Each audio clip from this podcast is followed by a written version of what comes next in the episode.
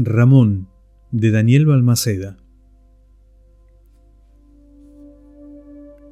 Un bisabuelo de Jorge Ituzaingó de Alvear fue Ramón Santamarina, patriarca de la familia en la Argentina y dueño de una biografía tan admirable como trágica. El primer granito de su vida fue cuando tenía ocho años. Una tarde, su padre le pidió que lo acompañara a los fosos del puerto de arriba en La Coruña, España. Una vez allí, le comentó ciertos pecados, incluso algunos que el niño no alcanzaba a entender y se disparó en la sien.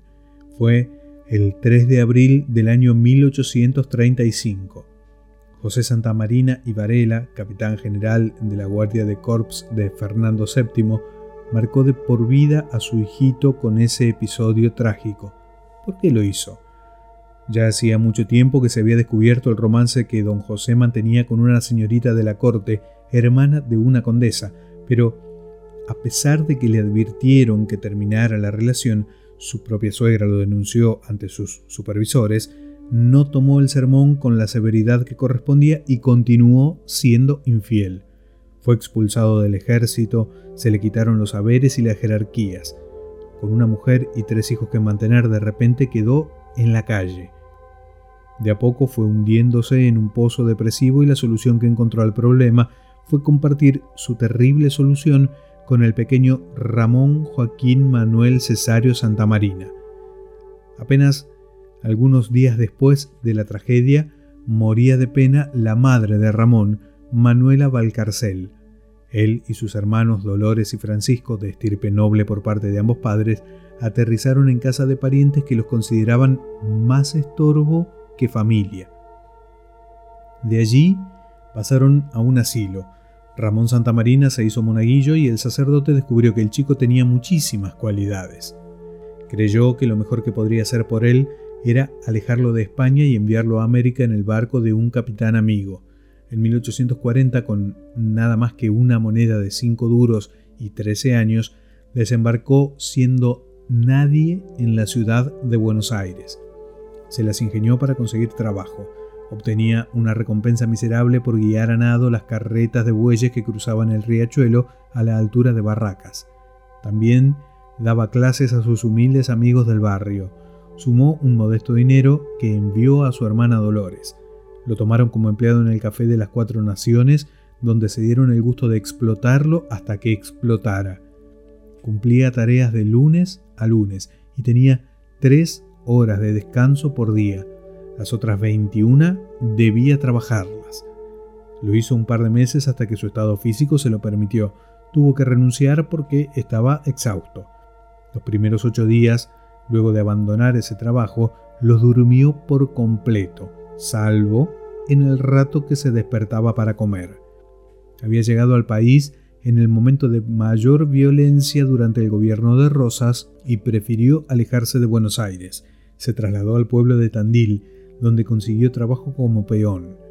La capacidad de trabajo del gallego Santa Marina, sumada a su honestidad y corrección en el trato, lo convirtieron en el joven mimado del pueblo. Luego de cinco años al servicio de todos y de cada uno, Ramón, con 19 años, compró una carreta con ruedas inmensas del Apacho y cambió la historia. Cada viaje Tandil-Buenos Aires-Tandil demandaba tres meses y acarreaba peligros por los ataques de la indiada, de los gauchos rebeldes, los ladrones o las inclemencias del tiempo. En cuanto pudo, sumó otra carreta y otra y otra. Llegó a mantener dos docenas y comenzó a forjar su fortuna. Aprovechando la existencia de ganado cimarrón, incursionó en el negocio de los cueros. Mediante convenientes compras de quintas, chacras, campos y estancias, ingresó al club de los terratenientes. Con su estilo para sumar chacras, campos y estancias, debe haber sido el inspirador del juego del estanciero. Llegó a poseer 300.000 hectáreas en 25 estancias, la zona donde se hallaba la piedra movediza de Tandil, la misma que se mantuvo en equilibrio hasta 1912, formaba parte de sus propiedades. Se casó en 1860, tuvo cuatro hijos, enviudó en 1866, volvió a casarse con Ana Irasusta Alducín, sobrina de su primera mujer, y tuvo 13 hijos más. En política fue uno de los hombres más influyentes del sur de la provincia de Buenos Aires. En la sociedad, un caballero altamente respetado. En sus campos, un patrón muy querido. El 23 de agosto de 1904, por la tarde, en el escritorio de su estancia, el patriarca de los Santa Marina argentinos se suicidó por motivos que han permanecido en secreto. Muchos creen que fue por una depresión, como ocurrió con su padre. La historia se repetía.